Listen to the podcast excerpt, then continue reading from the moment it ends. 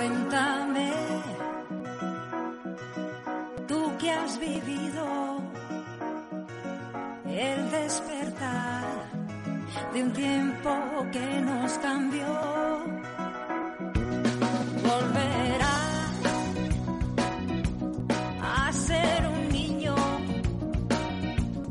al recordar. Buenas tardes. De nuevo estamos en un programa más con unas invitadas excepcionales. Estamos en 99.3 de FM en riguroso directo con dos personas a las que admiro y quiero. María y María José, madre e hija.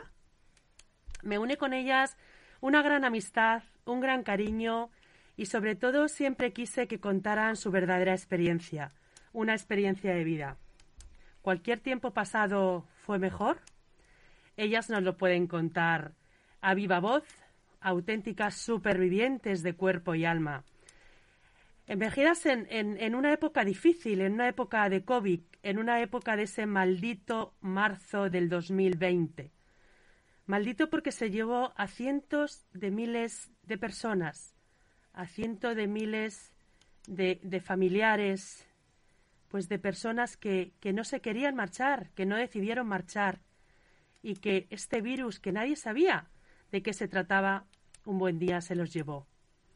Algunos, sin querer, marcharon a vivir al cielo y otros, como María José, se quedaron aquí porque tenían muchas cosas que hacer.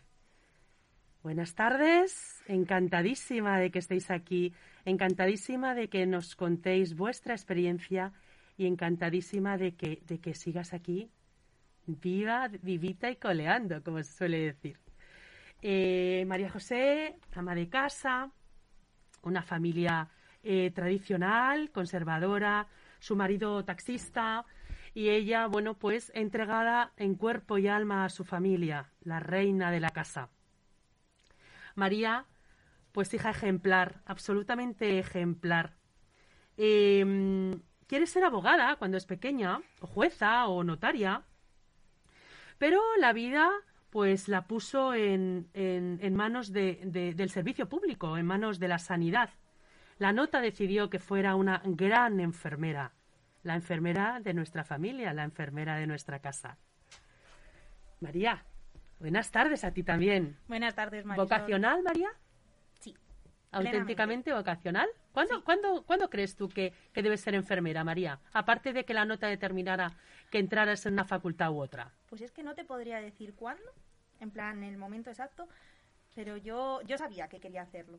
En el fondo, a ver, siempre quise dedicarme a, a los demás. Yo cuando quería, hacer quería ser abogada, yo siempre decía, yo quiero ser abogada de las causas perdidas, me decía mi madre. Y yo digo, sí, yo tengo que defender todo, todo lo que sea a, a todas las personas que tengan un, una situación complicada.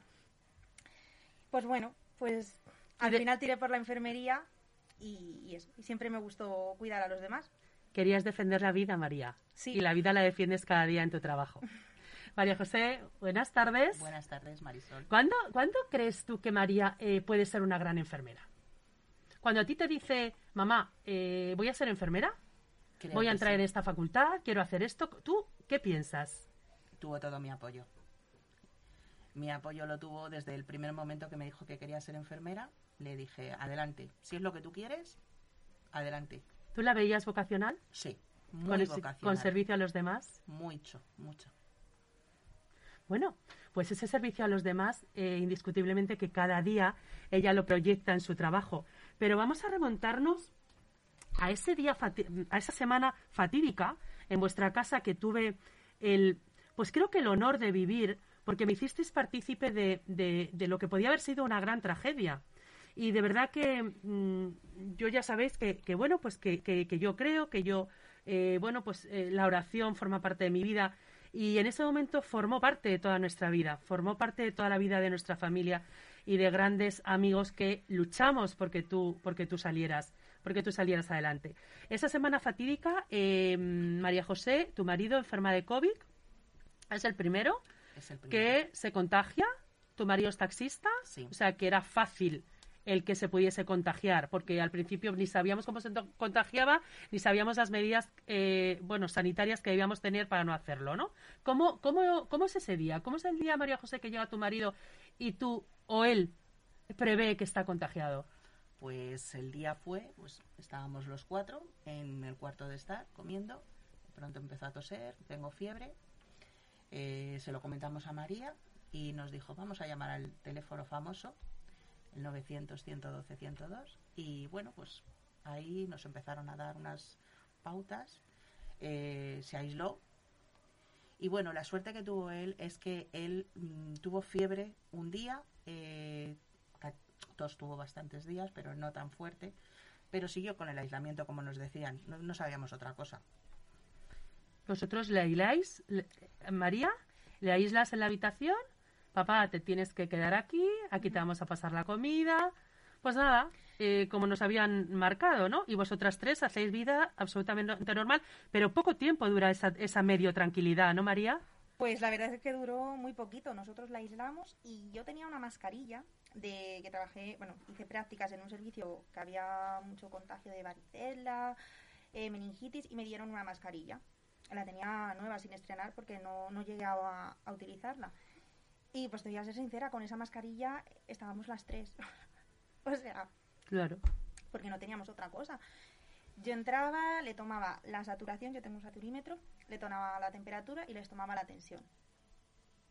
Entonces entraba al principio cada media hora y luego ya sí que lo fui espaciando. Eh, fue una de tus, de tus prácticas Sí, más amorosas, ¿no? sí, Porque realmente estabas en tercero de carrera, sí. es cuando tú ya sí que estás más consolidada como enfermera, Ujú. sí que sabes lo que tienes realmente Sí, que hacer. Eh, ¿Tú tenías control de la situación en, en un primer momento de tu padre, María? Pues, a ver, a mí mi padre que se pusiera, que cogiera el COVID me dio mucho miedo, pero mi padre, eh, bueno, él tiene muchas patologías, el enfermo de Crohn, Mm. diabético, en fin. Y sí que en principio el que más me asustó fue, fue mi padre. Mi madre es una mujer sana. No tendría por qué tener ninguna complicación que no fuera para días de tos, de fiebre y nada. Lo de tu padre se controla y a los pocos días, ¿qué nos Ah, pasa, María sí. José? ¿Qué te notas? Pues a los pocos días empezó con tos, muchísima tos, muchísima tos, pero yo pensé que era un catarro. Nunca pensé que tenía el COVID, nunca. Incluso cuando me fui al hospital, yo no pensé que iba tan mal como llegué. Tú es verdad que te empiezas a encontrar mal en los estados de WhatsApp, Sí. cuando, te, cuando te escribimos, tú ya empiezas a ser consciente de que hay algo que no funciona bien. Sí, sí. ¿Hay algo? que, que no es normal en mi cuerpo. Tú eres una mujer pues muy alegre, tú eres una mujer con mucha vitalidad y empiezas a, las fuerzas empiezan a desmoronarse, Sí, ¿no? A flojear. A flojear, flojear. empiezas a flojear. Y es cuando tú realmente te das cuenta, aquí pasa algo que no controlo. María, ¿tú tampoco lo controlas? ¿Sabes lo que pasa, Marisol? Que cuando, cuando eres enfermera y a la vez eres eh, familiar, siempre quieres ver las cosas como está mejor de lo que pasa. Yo me acuerdo que yo le puse el saturímetro. ¿No eres objetiva, María? En, eh, eh, No 100%. Nadie puede ser 100%. O sea, quiere serlo, pero a la vez es tu madre. Yo no puedo, o sea, para mí es muy duro decir mi madre está tan grave. ¿Qué sentías? Impotencia.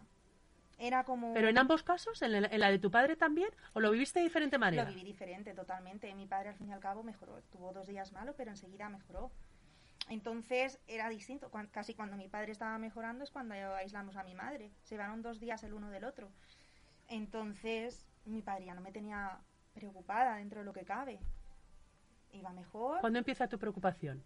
Mi preocupación empieza el lunes de Porque estamos hablando de muy pocas horas. Estamos hablando de estar medianamente bien a ponerte muy malita en muy poquitas horas. Sí. 12, 14 horas, no más. No, no, no. Mi madre tuvo una un principio de mejoría. Me relajé, dije, está bien, ya está. Ha estado peor que mi padre, pero está mejorando. De repente en- pasa un día bueno y esa madrugada, Fatídica madrugada. fiebrones, fiebrones, fiebrones, dificultad respiratoria. Yo le ponía el saturímetro y yo quería pensar que el saturímetro estaba roto. A mí me marcaba 76, 76 es ingreso. o sea, ingreso. Pero yo quería, yo quería pensar que el saturímetro estaba roto. Ya me- yo ya tenía unos guantes. Me quito los guantes, me lo pruebo conmigo, se lo probé a mi hermana, se lo probé a mi padre. No estaba roto. Pero pensabas en todo momento que no puede ser. Claro, o sea, la, la palabra es esa. No puede ser. Esto no puede estar pasando. Es, es esa la palabra. Y las pasó. palabras. Y pasó. ¿Cuándo decides que se tiene que marchar al hospital, María? ¿Lo Pues- decides tú? ¿Lo, lo decide el médico? Tú tienes una... em, tú al ser enfermera, que tú dominabas perfectamente todos los parámetros que en tu casa había, pero tú estás supervisada por algún médico? Sí que teníamos seguimientos COVID, pero sí que es cierto, a ver, la situación estaba colapsada, entonces eh, pues, había veces que no, no podíamos, tardábamos mucho en contactar, eh, nos costaba mucho a lo mejor mm, hablar con un médico, pero yo ya y yo sabía que ya mi madre no la podía tener en mi casa, yo ya sabía que por mucho que yo, yo le tomaba el la saturación, pero yo no podía remediarlo, yo solo tenía datos, solo podía obtener datos, pero no podía aportar nada ya, ¿Ese resultado te dio miedo? Me dio mucho miedo. Pensabas que se moría. Pensaba que estaba muy grave. Pensabas que estaba muy grave. Vamos a dejarlo. ¿Nunca, ¿Nunca pensaste que se moría? Sí. Sí. Pensaba, hubo momentos que, que pensé que se nos iba. María José, ¿y tú? Yo no lo pensé nunca. Al pesar de todo lo mal que llegué, porque yo se lo pedí a mi hija, le dije el jueves por la mañana, María, yo ya no puedo estar en casa. Llama a la ambulancia porque ya no puedo respirar. ¿Qué sentías? Pues mira, el sentir de que no puedes respirar es como cuando mm, te ponen un tapón, cierras un- una Coca-Cola o una Fanta o un refresco. Lo cierras y yo veía que no podía respirar. Quería, porque yo soy muy fuerte y muy optimista. Y yo quería, quería, pero no podía. Entonces le dije, María, llama a la ambulancia. Y con todo el dolor de mi corazón, les tuve que dejar. Me tuve ¿Era que ir. más el dolor físico que el dolor emocional? ¿De dejar a tu gente en tu casa? ¿Y de no saber si ibas a volver? Porque tú eras consciente, ¿tú eras consciente de la gravedad que llevabas? Sí, yo Sí. era consciente. ¿Pero sabías que volvías a tu casa? Yo sabía que iba a volver a mi casa. Yo sabía. Incluso con los médicos yo les decía, no sé cuándo iré, no sé cuándo será el día, pero yo iré a mi casa. Tengo que volver a mi casa. Tengo que dar las gracias de llegar a mi casa. Tengo dos hijas, tengo un marido, tengo a mis padres, tengo mi familia. Me tienen que volver a ver. Soy la alegría de esta casa. Sin mí, es- el timón se cae. ¿Es tan importante la actitud, María, en un enfermo? Sí, ¿En cualquier patología? sí. Cualquiera. Incluso una patología terminal, la actitud hace mucho. Es, es así. O sea, la gente cree que no, pero para mí yo diría que es un 50%. O sea, no quiero decir que una patología terminal, si tienes actitud, se vaya a curar. No. Pero el curso cambia mucho el curso de una enfermedad si tienes una actitud positiva que si tienes una actitud negativa. Lo cambia todo. Porque claro, es que en su caso, María, yo cuando te, cuando es- te escuchaba y cuando estábamos pendientes de esas horas, es que esas horas eran, eran fatídicas, o sea, Eran críticas. Es que no sabíamos, no, no, no- o sea, era una sensación de mm, no sé si quiero que llegue mañana o que no llegue. Porque no sé si mañana me va a esperar lo peor. Sí. Exacto. Es que era, era un sentimiento encontrado, era un sentimiento de, de decir, es que es la única que puede luchar. Estábamos convencidos que lucharías, pero no estábamos tan convencidos que, que se pudiese lograr, ¿no, María? Eh, El yo, por ejemplo, yo lo recuerdo como me venían continuamente datos, datos, datos de lo que ya había estudiado. Cuando pasa esto, pasa lo otro, y pasa lo de más allá, y esto no puede pasar, no puede llegar a este límite. Y yo, todo el rato venían datos. O sea, yo no podía estudiar. Y yo lo que, lo que quería era, me encantaría poder apagar esto, apagar esta zona de mi cerebro, apagar este aprendizaje. No ser enfermera, me gustaría apagarlo.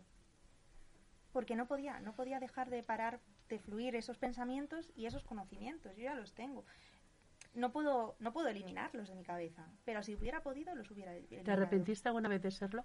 no no no me, no me arrepentí pero sí quería quería evitarlos quería que no estuvieran aparte fue muy duro porque mm, yo no podía llorar yo no podía no podía desahogarme si mi hermana y mi padre me veían a mí mal si se supone que yo era la que sabía cómo yo me iba a derrumbar yo tenía que ser, decir siempre que estaba mejor de lo que estaba inclusive yo por ejemplo a mí cuando a mí me dijeron eh, ha subido a planta Está muy grave, muy, muy, muy, muy grave. Y probablemente tenga que ir a la UCI. Y si no está en una UCI ahora mismo es porque no hay una cama. Y eso signi- significaba muchísimo más grave la situación, Pero significaba, el adiós. eh, significaba todo. O sea, el que entraba en una UCI es que era, era miedo. A mí me dijeron, si mañana, mañana es domingo, los domingos nos informa. Pero si te llamamos es que la cosa ha ido muy mal y hay que- ha habido que subir. ¿Cómo se nota". pasan esas horas en casa, María? Pues mira, sonar un timbre, un teléfono, lo que sea, era pánico. ¿Y cómo se pasa en el hospital, María José? Muy mal, Mal. muy mal. ¿Cuál es, tu, cuál, es, ¿Cuál es tu sensación cuando tú dejas tu casa y llegas al hospital? Porque en casa te estábamos esperando, en casa estábamos esperando la- la- eh, el que no se produjera la fatídica llamada. Pero tú mientras, ¿qué sientes? ¿Cómo lo vives? Pues mira, de la ambulancia al hospital se me hizo eterno. Pero la imagen nunca se me olvidará. O sea, abrir las puertas correderas y ver tanta gente tirada en el suelo, en unas condiciones que estábamos, no sabíamos cómo íbamos a estar. Podías estar en el suelo. Si tenías suerte y estabas en un sillón, yo me tiré dos días en un sillón, en urgencias. Luego ya me derivaron a planta. Pero parecía que estabas en un hospital de guerra. O sea, parece que las películas que tú veías eras tú la protagonista ¿De qué te acordabas? de mis hijas y de, y de mis padres y de mi marido. Yo me acordaba mucho. Y eso que los primeros días no tenía ganas de hablar por el cansancio que tenía. Yo iba muy cansada, iba muy deteriorada. Me dijeron que porque aguanté tanto. Pero aguantas por el miedo. Tú piensas que, que bueno, que es un catarro, que por muy fuerte que sea, lo vas a superar, pero aguantas, aguantas. No quieres ir porque, claro, estás oyendo noticias. Tantas cifras de personas muertas. Entonces, pues no quieres irte, no quieres abandonar tu casa. Tú piensas que si abandonas tu casa no vas a venir, aunque yo pensé que sí, o sea, yo nunca pensé que no que no iba a llegar, o sea, yo sí, yo sabía que yo iba a llegar, no sabía el día, pero yo sabía que y a mi casa tenía que llegar. Tenía que hacerlo por ellas. Cuando tú ves ese escenario y tú eres formas parte de él, de ese escenario, no sé si como personaje principal o secundario, pero tú vas viendo que los, los personajes principales van a- abandonando la sala y vamos acumulando y acumulando y acumulando tantas y tantas personas que se marcharon Muchas. y que te vas acercando a ese escenario como personaje principal. Sí. El miedo tiene que ser aterrador. Mm, Bastante, bastante, muy aterrador. ¿Es más el, es, es más el miedo que el dolor? Sí. ¿A lo Tienes desconocido? miedo A lo desconocido. Aparte, mm, cuando estás en urgencias, pues tú piensas, bueno, estoy en urgencias, lo típico, estaré un pon muchísimas horas y al final me darán el alta y me iré para mi casa, como cuando vamos para cualquier patología. Pero cuando tú ves que van pasando las horas, las horas, las horas se hacen infinitas, los 60 minutos eran horas. Y bueno, mientras que estás en urgencias, pues dices, bueno, pero cuando ya ves que no, ahora vas a pasar a planta, dices, un escalón más. Y después de este escalón, ¿cuál será? Sabes que el último escalón es la UCI y el otro, pues ya sabemos cuál es. Pero bueno, yo luché, incluso yo a mi compañera le daba ánimos y estaba también muy malita. Me decía, me daba las gracias por estar con ella, me decía, qué alegre eres. Yo le decía, Antonia, tienes que estar alegre, o sea, no, no te tienes que derrumbar. Y, y yo luchaba también por ella. Y estaba muy mal. Porque yo le preguntaba todos los días a los médicos cuando venían. Y llegué a preguntarle, pero ¿estoy tan mal como para...? Y me dijeron, muy mal estás, María José. Estás muy mal. Pero yo les decía, no, pero aunque estoy muy mal, yo voy a salir. Me veían con muchísima fuerza. Me veían muy fuerte, muy fuerte.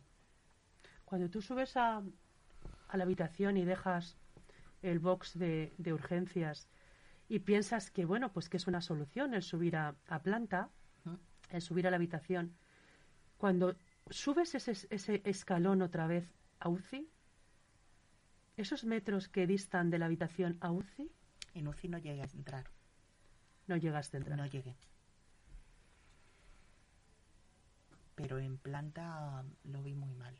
En planta estabas muy fastidiada. Muy mal. Aparte, eh, el estar, cuando vas a un hospital, pues tú piensas que, bueno, pues a unas ciertas horas em, abren las puertas, mm, puedes oír, pero no oías nada, era un silencio total.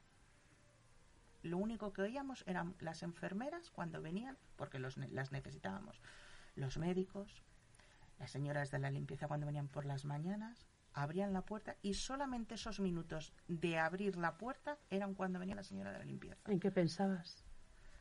Yo pensaba en todo, pensaba... mm, ¿Dormías? no, tenía mucho miedo a dormir. Mm, Yo eh, dormía más por el día, porque yo cerraba los ojos y dormía, pero por la noche me daba mucho miedo. La noche yo pensaba que si me dormía no iba a abrir ya los ojos. Ese era mi temor. Entonces yo por la noche no me quería dormir, aparte de que no dormías las suficientes horas, como se suele decir, como las liebres, con un ojo cerrado y otro abierto. ¿Rezaste? Muchísimo, muchísimo recé. ¿Y te confortaba? Sí, mucho. ¿Pensabas que merecía la pena hacerlo? Sí. ¿Y hubieses estado preparada para marcharte? No, preparada no se está nunca. ¿Ni aun con dolor? Mm, Ni aun con dolor, ¿Ni aun con desesperación? ni aun con desesperación. Nunca se está preparado. Lo asumes. Sabemos que hemos venido para partir. eh, No sabemos el día que será. Pero en esos momentos no estás. Porque tú no asumes la gravedad que tienes. Tú sabes que estás muy grave. Y sabes el escenario en el que estás. Claro, sabes que eres no es- no es- protagonista. No es lo mismo ese fatídico 2020 ahora mismo. Quiero Sí. decir, ahora mismo un diagnóstico de COVID es un diagnóstico absolutamente normal. Es, parece una, quiero decir, un simple gripe, estás en casa, si estás enjaulada, una semana se acabó. No es el mismo, eh, bueno, eh, ni escenario, ni comportamiento, ni, ni, ni nada tiene que ver. Nada tiene que ver. Porque es que además era sinónimo de muerte Sí. en la mayoría de los casos. Además, una muerte muy rápida.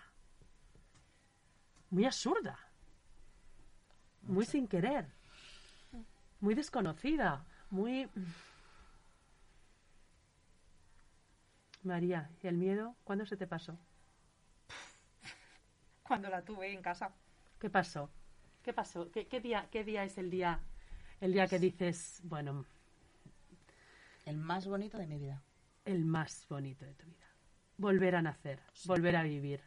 Mi cumpleaños no es el- mi, mi día de mi cumpleaños. Mi cumpleaños es el 6 de abril. Cuando a ti te dicen, María José, esto está superado, Pues yo ese ¿Tú día... eres consciente de que tú cada día mejorabas? ¿O Sí, también fue tan sí. rápido como la gravedad? Eh, yo- al principio fue muy lento, fue muy lento, pero según iban pasando los días, yo veía también que, por ejemplo, el oxígeno me lo iban bajando de cantidad. Entonces yo decía, voy remontando, voy luchando. Yo era consciente de que iba luchando, yo tenía muchísima fuerza. Y bueno, pues el 6 de abril, cuando llegó por la mañana el doctor del Valle, eh, me dijo María José, hoy tengo que darte una alegría. No nos podíamos abrazar, no podías abrazarles. Yo le hubiera dado un abrazo. Y le dije, es el día más bonito de mi vida, el decirme que me voy. Digo, no tengo, no hay dinero para pagarle a usted la emoción que me está dando. Cuando llegué a mi casa, mm, fue maravilloso. ¿Tenías confianza en los médicos? Mucha, ¿Que te daban el alta porque estabas buena? mucha. Sí, sí, sí. ¿Tú, María, también estabas convencida de que ese alta... Sí, o sea, yo sabía que ella estaba ya bien, pero no estaba tranquila. Eso es. ¿Por No qué no estaba. estabas tranquila? Porque a mí cuando a mi madre se la llevaron al hospital yo tuve un sentimiento muy, muy grande de culpa. ¿Por qué? Por no, no haber sabido detectar las cosas, por haberme dejado llevar por lo emocional, por no sentirme profesional. Ese era mi tra- se supone que ese iba a ser mi trabajo, detectar las cosas que no estaban bien. Y el pensar, si con tu madre no lo has hecho, que es la persona probablemente a la que más vas a querer en el mundo, una de las personas a las que más vas a querer en el mundo, ¿qué, qué- qué hago? ¿Qué estoy haciendo? Pero, Entonces, yo no estaba tranquila. Pero no estabas tranquila porque estabas triste, María, pero tú sí que eh, fuiste la primera persona que detectas que tu mamá tiene COVID. Pero no me quedaba, yo solo pensaba, si lo hubiera hecho antes, si yo, yo a mi madre le dije muchas veces, no estás bien, te tienes que ir al hospital. Mi madre nos decía, no, no, no, yo, yo, yo estoy bien, no estoy tan mal, no estoy tan Pero yo sabía que en el fondo no lo estaba. El no haber cogido y haber dicho que no, que no es así, que ahora mismo llamo y te tienes que ir. Ese mm, no haberlo, no haber, me sentía como, como culpable. Yo decía, es que no, no lo he sabido hacer, no he estado a la altura. Si lo hubiera hecho antes, a lo mejor no hubiera tenido que estar tanto tiempo, a lo mejor hubiera sido ir un pelín de oxígeno y para casa, no hubiera llegado una neumonía tan grave. No paraba de pensar eso. Pero María José no piensa eso. No, Porque eh, estás orgullosísima de tener a la hija que tienes y encima que sea enfermera. Muchísimo. Encima, dando. mm, desde el hospital me llamaban y yo, encima, de todo lo mal que estaba, les tenía que dar ánimos. Mis padres, mis- mi madre se derrumbaba. Mi madre, cuando le, le llamaron mis hijas y le dijeron, la llaman Yaya, eh, Yaya, mamá se la llevan al hospital. Mi madre se le, se le vino, o sea, se le vino toda la casa encima. Pensó, mi hija no viene más tal y como están las cifras, mi hija no viene. Tantas personas como por los informativos nos están diciendo, tantas miles y miles y miles de personas están muriendo, mm, lo pensó. Y yo les daba ánimos desde el hospital, Marisol. A mí me decían, sé. ¿estás mal? Y yo le decía, no. Y yo estaba muy mal. No tenía ganas de hablar, pero yo sabía que por lo menos el decirles que yo no estaba mal, pues ellos como que les quedaba la cosa de, si ella no lo dice, yo no les podía decir, estoy muy mal, pero yo los primeros días no, no tenía fuerzas para hablar. Según fueron pasando los días y así. ¿Y ahora cómo, cómo, ese recuerdo cómo se ha quedado en tu vida? Pues ese recuerdo, te voy a decir, para mí ha sido como un tatuaje en la piel. Ese recuerdo es un tatuaje. No llevo tatuajes, pero yo lo llevo interno. Es mi tatuaje, Es tu sello. sí, Pero es tu sello de, de ser una auténtica campeona. sí, Has podido. con él, con el bicho. Has podido con él. Y no se ha apoderado de tu casa, ni se ha apoderado de tu vida, ni se ha apoderado de los que más quieres. Sí, por supuesto. O sea que se puede. Sí. Siempre se puede. Con optimismo puedes en la vida, con todo. Yo soy muy optimista. Yo sabía que iba a salir. Luego tengo mucha alegría. A mí mis hijas me dicen que, es, que siempre estoy muy alegre. Mis padres igual. Yo sabía que si yo me iba, esa alegría se iba... Aunque María es muy, muy igual a mí, pero yo sabía que lo que yo tengo, eso mi hija mm, le iba a quedar marcado y que no lo iba a llegar ella a ser como yo. Es que ella es una niña. Y es tu hija. Es mi hija. Es lo Y que no se quiere a nadie como a una madre.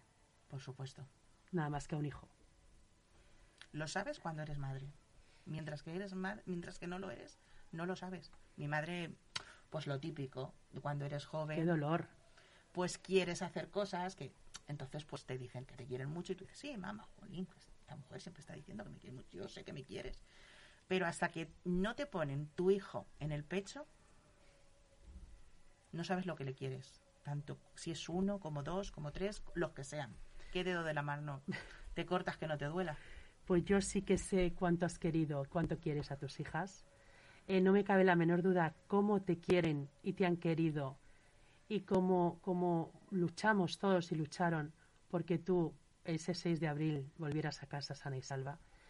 Y desde aquí, pues un reconocimiento a toda, toda la sanidad española, a esos médicos, a esas enfermeras, a esos auxiliares, a esos eh, a cualquier persona que, que tenga una calidad de servicio en cualquier hospital, en cualquier centro de salud, porque gracias a ellos muchas personas como tú, María Jesús, no partieron a vivir a otro sitio.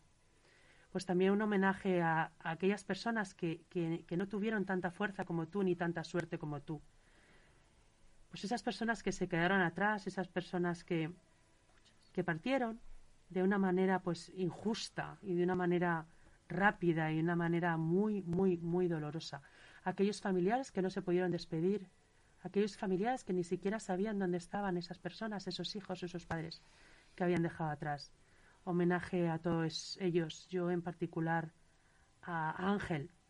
Ángel, te marchaste al cielo, pero nos dejaste un gran legado aquí. Eh, coincidió contigo María José, otro amigo mío, marido de, de, de mi amiga Susana, que no tuvo esa suerte y que se marchó, pero que sigue entre nosotros.